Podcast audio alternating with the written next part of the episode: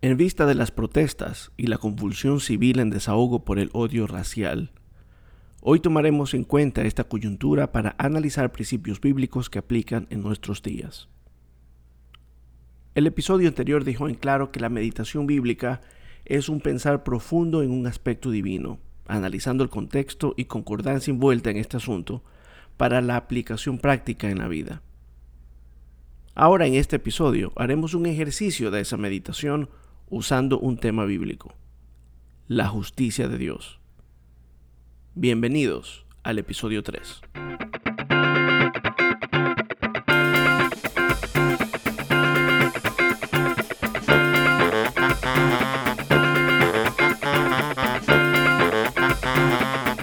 Además, tenemos un tema pendiente. ¿Pueden los cristianos usar tatuajes? Ya que esta fue una pregunta planteada por un audio escucha, hoy tocaremos brevísimamente ese tema. Gracias por escuchar 19 de 10.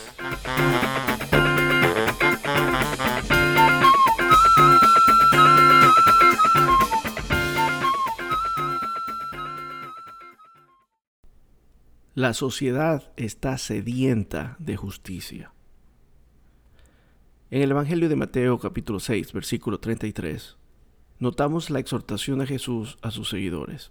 Allí leemos, Sigan pues, buscando primero el reino y la justicia de Dios, y todas las cosas que ustedes necesiten les serán añadidas.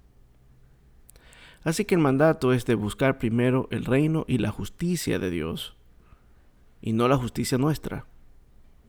La pregunta para meditar es entonces, ¿qué es exactamente la justicia de Dios? ¿Cuál es el contexto de lo que leemos en Mateo 6:33? ¿Y qué concordancia hay con otros pasajes bíblicos? Empecemos el análisis.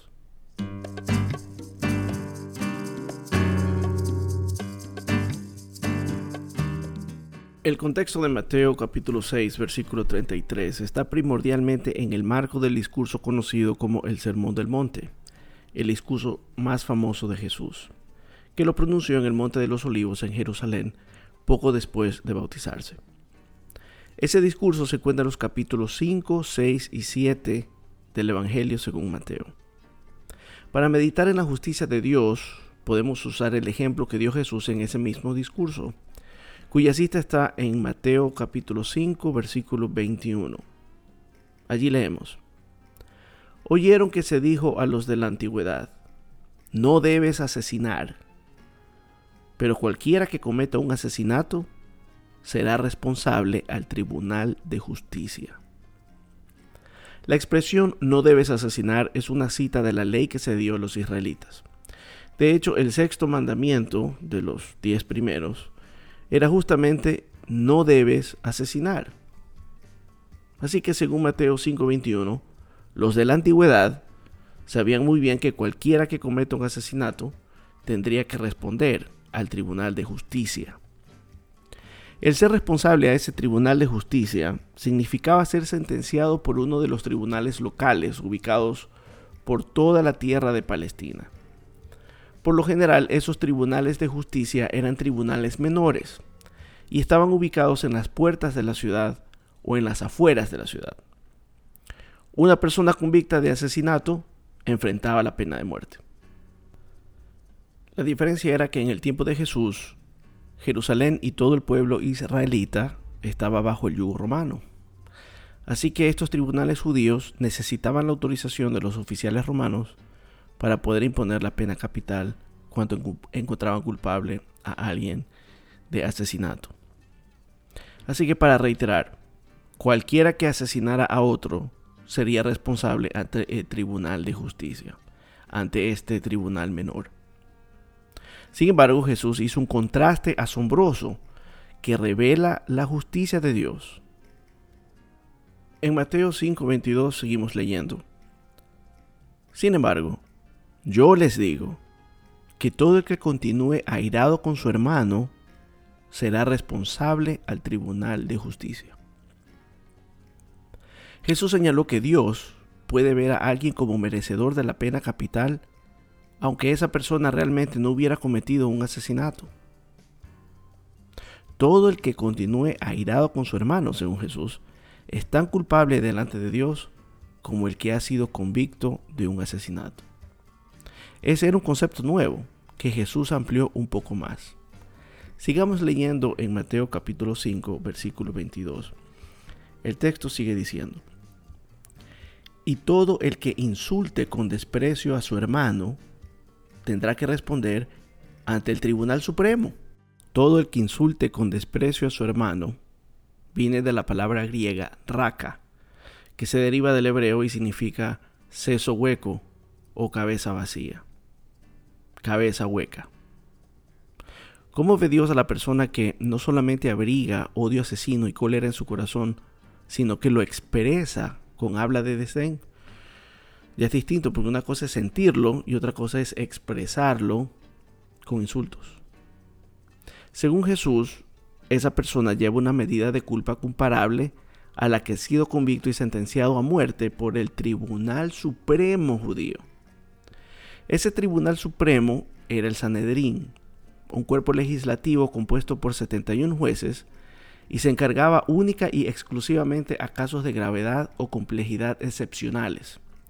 También este tribunal oía las apelaciones que venían de los tribunales inferiores, es decir, de aquel tribunal de justicia que ya hemos analizado. Jesús fue entonces un paso más allá todavía y siguió diciendo en el versículo 22, la parte final, pero todo el que le diga, eres un estúpido despreciable, se arriesga a acabar en la gehenna de fuego. El Gehenna era un valle a las afueras de Jerusalén, usado como un muladar, un sitio donde se llevaba la basura de la ciudad y se la quemaba. En el Gehenna, el fuego ardía constantemente para consumir la basura y los cuerpos muertos que se arrojaban en él. Un diccionario de consulta bíblica menciona que ese valle también es conocido como el Valle de Inón, y allí se quemaban los cadáveres de los peores malhechores indeseables, y esa es la palabra clave, eran malhechores indeseables quienes terminaban en el Gehenna. Si los fuegos del Gehenna no consumían totalmente estos cadáveres, los gusanos y cresas que se criaban allí terminaban el trabajo. Así que Jesús usó el Gehenna como un símbolo apropiado de la destrucción eterna.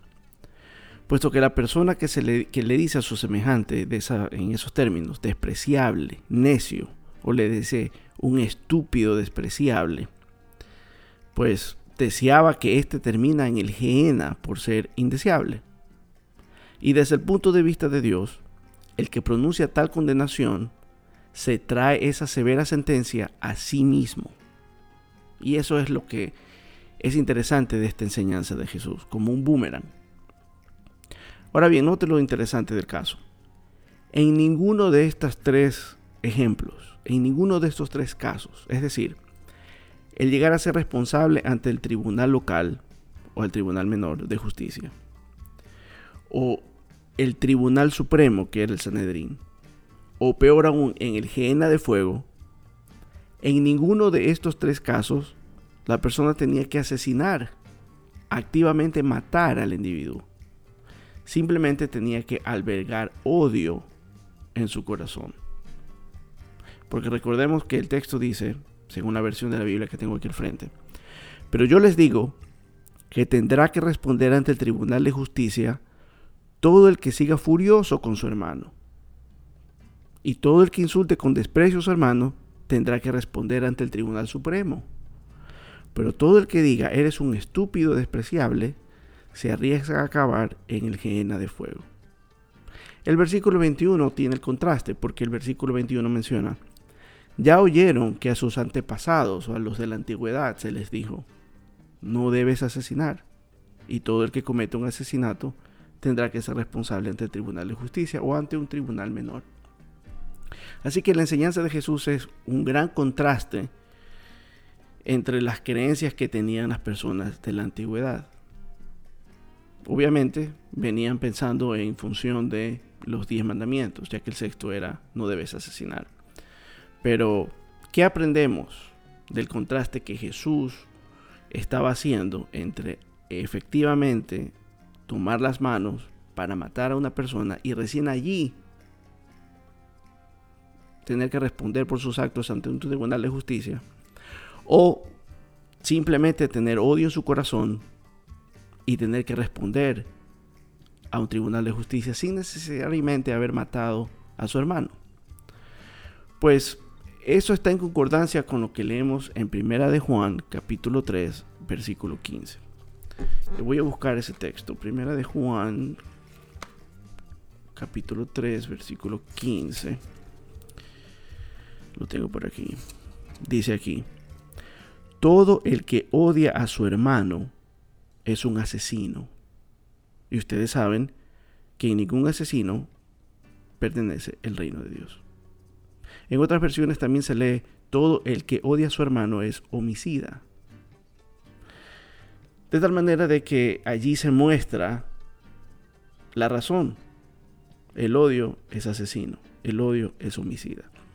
El odio racial ha llevado irremediablemente al asesinato de individuos o a la sistemática eliminación de cientos de personas a la vez en genocidios y masacres, como ilustran los ejemplos de los, Hutus y los Tutsis en Ruanda, o el ataque nazi a los judíos en el llamado Holocausto en la Segunda Guerra Mundial.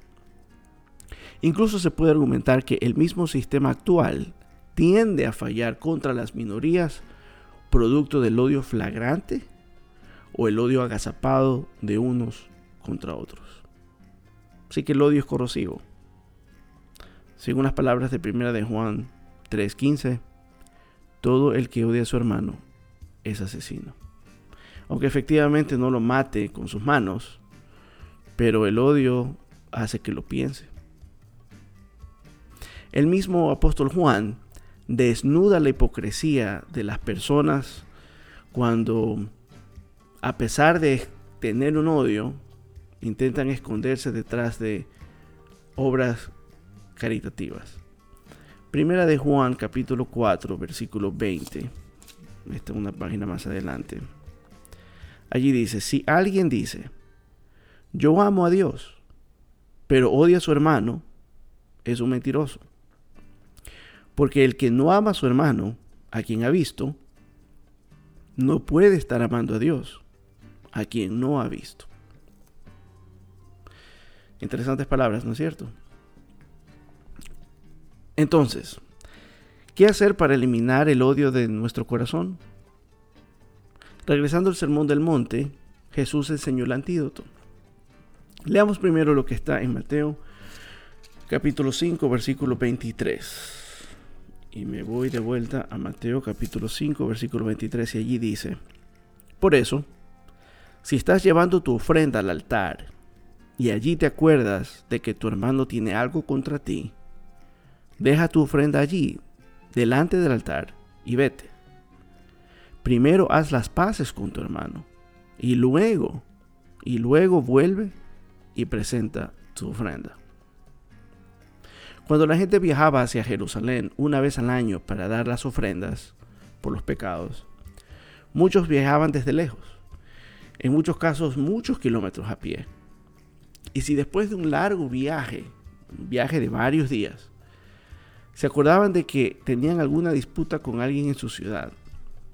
Jesús sabía que estaba enseñando algo que iba a causar una gran impresión al instarles a ellos a dejar la ofrenda allí en el templo y regresar otra vez, dar la vuelta y viajar otra vez todo ese largo viaje, todos esos días de caminata para poder hacer las paces con su hermano primero lo cierto es que no hacemos las paces con, nuestros amigos. Nosotros hacemos las paces con quienes pudiéramos tener alguna enemistad. No es nada fácil. Una cosa es tener que hacer el viaje largo, quizás eso sea lo más fácil, porque cuando uno llega ya a la ciudad, tener que buscar a esta persona que tiene una causa de queja contra uno, sentarse y decir, mira, esto es lo que está ocurriendo, y hacer las paces con esta persona para otra vez regresar al templo y ahora sí poder dar la ofrenda, pues era bastante trabajo. Solo entonces la ofrenda a Dios era válida, según las enseñanzas de Jesús. Para cerrar, Leamos lo que menciona el libro de Mateo capítulo 5, versículos 43 al 48. Allí leemos la sabiduría de Jesús con respecto al odio a los enemigos. Mateo capítulo 5, versículo 43. Ustedes oyeron que se dijo, ama a tu prójimo, pero odia a tu enemigo. Así que aquí están las dos cosas, ¿no? Ama a tu prójimo, pero odia a tu enemigo. Versículo 44 dice, pero yo les digo, amen a sus enemigos y oren por los que los persiguen. Así demostrarán que son hijos de su Padre que está en los cielos, ya que Él hace salir su sol sobre malos y buenos, y envía la lluvia sobre justos e injustos. Porque si aman a los que los aman, ¿qué recompensa merecen? ¿Acaso no hacen lo mismo los cobradores de impuestos? Y si solo saludan a sus hermanos, ¿qué tiene eso de especial? ¿Qué cosa extraordinaria hacen? ¿Acaso no hace lo mismo la gente de las naciones? Por lo tanto, sean perfectos, tal como su Padre Celestial es perfecto.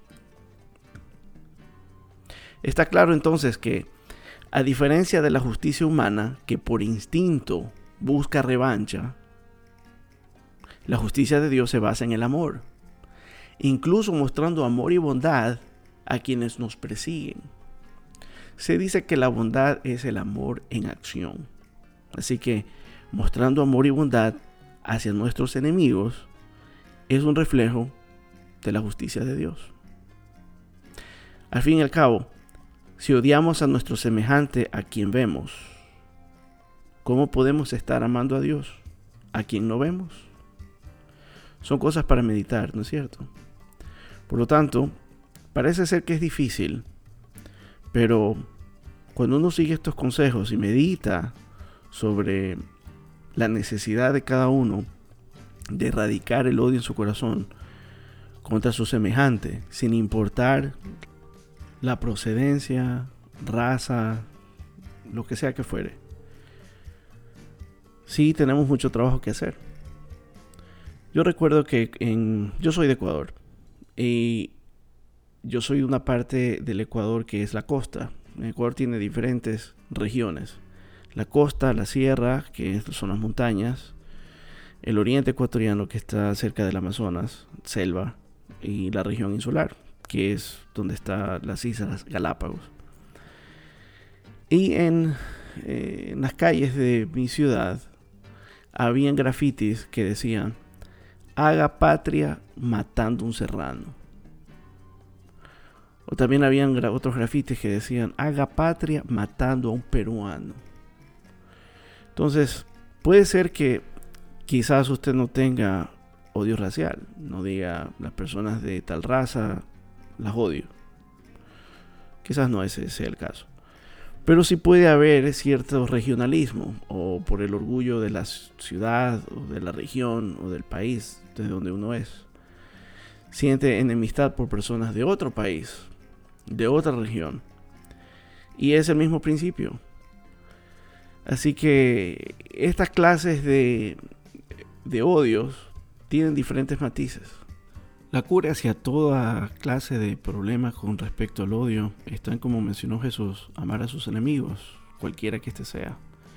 Si usted considera a los enemigos suyos personas de otra raza, de otro país, de otra procedencia, si usted los, los empieza a amar, no es verdad que dejan de ser enemigos. Así que es mejor ser extraordinario mostrando un amor sin reservas hacia nuestro semejante. Y va a ser mucho más fácil el aplicar la justicia de Dios.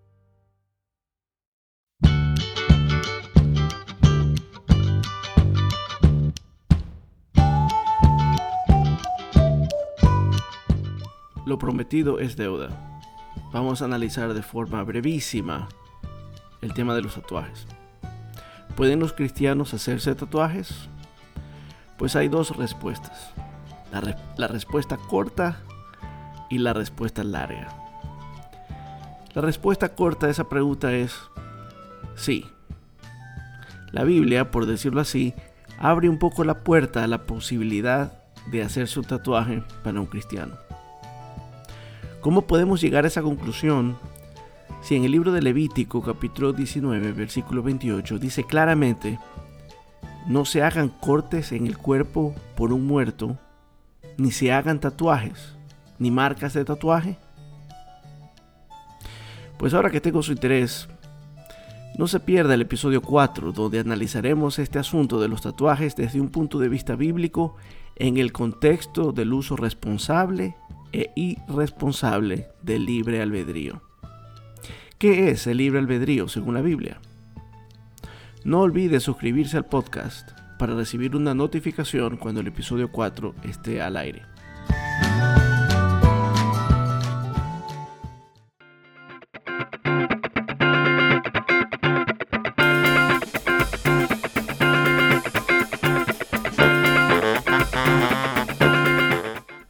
Lástima que se terminó el festival de hoy. Pero antes de finalizar, en la ciudad de Gliwice, al sur de Polonia, esta es una ciudad que tiene un poco más de 200.000 habitantes.